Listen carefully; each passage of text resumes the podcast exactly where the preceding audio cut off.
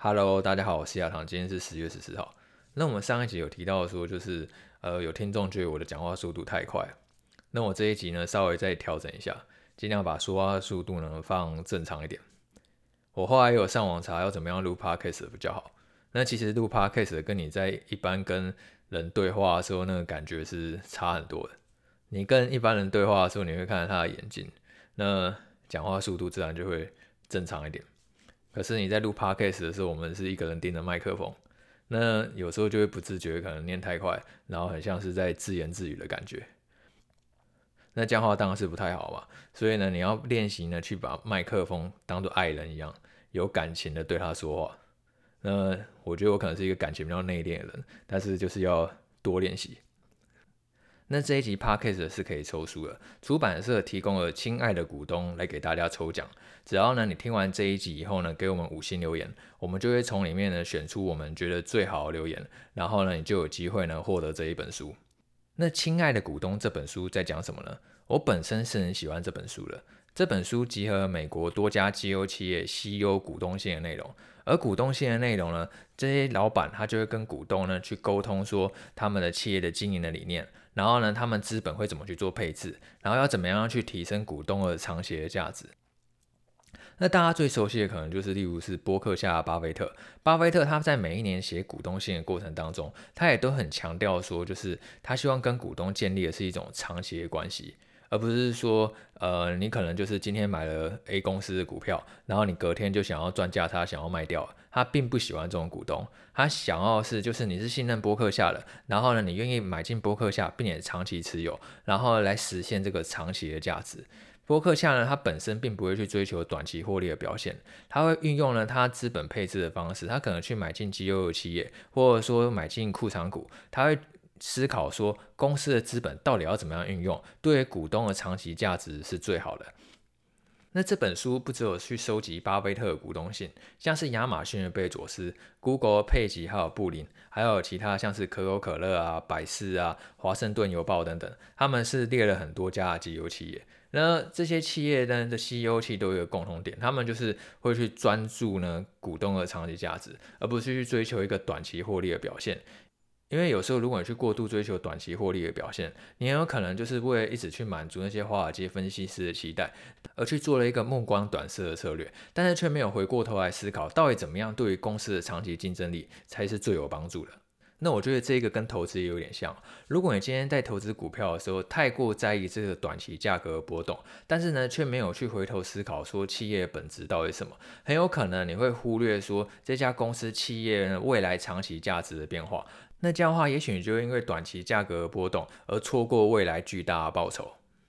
那亲爱股东这本书呢，它讲的是美国机油企业为主。那如果讲到台湾的话，你想到第一家机油企业会是谁？呃，像我第一个想到可能就是台积电。而台积电它今天呢也刚好召开法说会。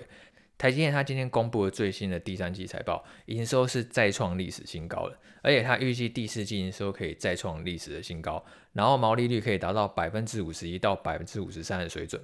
那如果各位还有印象的话，其实之前台积电在一波下跌的过程当中，呃，很多外资呢都出具研究报告指出，就是呃，他们担心说，就是呃，因为台积电在扩产的同时呢，可能会降低毛利率的表现。不过今天台积电它第四季它预估的毛利率其实是远远优于市场预期的。那除了维持高毛利率以外，原本市场也担心说半导体产业可能会有一波库存的调整，因为先前半导体产能比较吃紧的关系，所以客户呢，他都有重复下单去抢晶片的情形。不过台积电认为说，就是半导体产能的吃紧状况还会延续一段时间。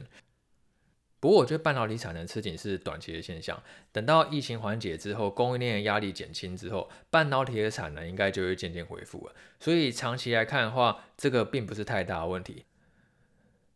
长期来看，支撑台积电最重要的成长因素，会是高效能运算、车用电子、物联网的这些相关应用当中，它们半导体的含量呢会越来越高，这样就有助于说它未来几年营收可以维持一个双位数的成长。那也在营收利润在未来几年一直在持续成长的情况下，那公司的内在价值自然会越来越高。所以你今天在投资股票的时候，蛮大一个重点就是你要去关注说这家公司它未来长期价值的变化。像台积电就算是成长股嘛。所以，现在台积电在未来几年整个产业成长趋势很确定的情况下，如果股价有所回落的话，就这常常是一个不错的观察时机。但是呢，有一些股票，例如可能像是航运股啊，或者说是疫苗股啊，他们获利很可能就是一次性的冲高，但是这个需求最高峰一过以后呢，它可能明年后年的获利呢都会再持续的下降。那这样的话去投资它，可能就并不是一个那么好的主意。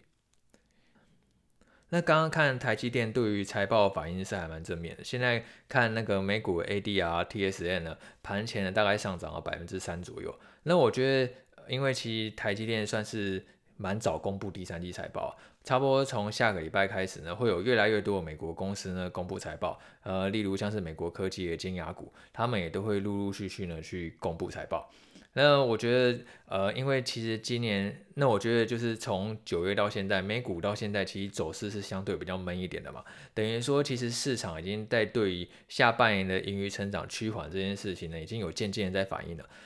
那这样等到第三季财报开出来以后呢，很有可能表现比市场原本预期还要好，这样的话呢，就可以带动了股价它重回一个上涨的轨道。那昨天也有公布美国最新的九月通膨数据，九月 CPI 呢是比一年前呢上升了百分之五点四。如果也是把波动比较大食品还有能源得扣掉的话，我们看核心通膨，它也比一年前上涨了百分之四，还是维持一个在相对比较高的水平。但是其实市场的反应是蛮有趣的，社会通膨、能源啊，还有金融股呢，它知道这个通膨很高之后，它反而就回落，然后反而是科技股呢迎来一个比较明显的上涨。呃，因为其实，在过去一两个礼拜呢，是科技股表现比较弱嘛，然后等到真的数据公布出来之后，反而就大涨，就就跟我们刚刚前一个段落讲的，就是虽然说现在市场可能预期下半年盈余增长会趋缓了，可是等到股价它一直在反映这个利空之后，等到利空它真的公布的当下呢，常常股价它反而都会逆势的上涨，买在预期，卖在实现，这就是市场它常常正在做一个事情。那我觉得通膨它是暂时性的几率还是比较高，因为现在各行各业你会感觉说好像什么东西都在涨，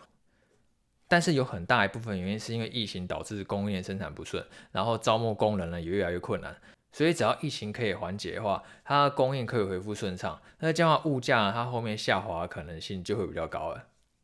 而且虽然通膨短期对于股市它可能会有一些冲击，因为殖利率就升高嘛。我们在上一集 podcast 有讲，今天美国公债殖利率如果它真的越来越高的话，那你买公债领息的吸引力自然就会提升，那你就不需要去买股票了。但是你要回头去检视说，这些股票它们本身背后代表就是一些活生生的企业，这些企业他们真的不能抵抗通膨的幅度吗？我们看一下生活周遭的例子就知道了。像我自己其实本身是一个还蛮节俭的人，然后我家附近呢有一个五十五元的便当店，然后它环境还蛮卫生的，而且菜色很多，所以其实我三不五时就会去吃。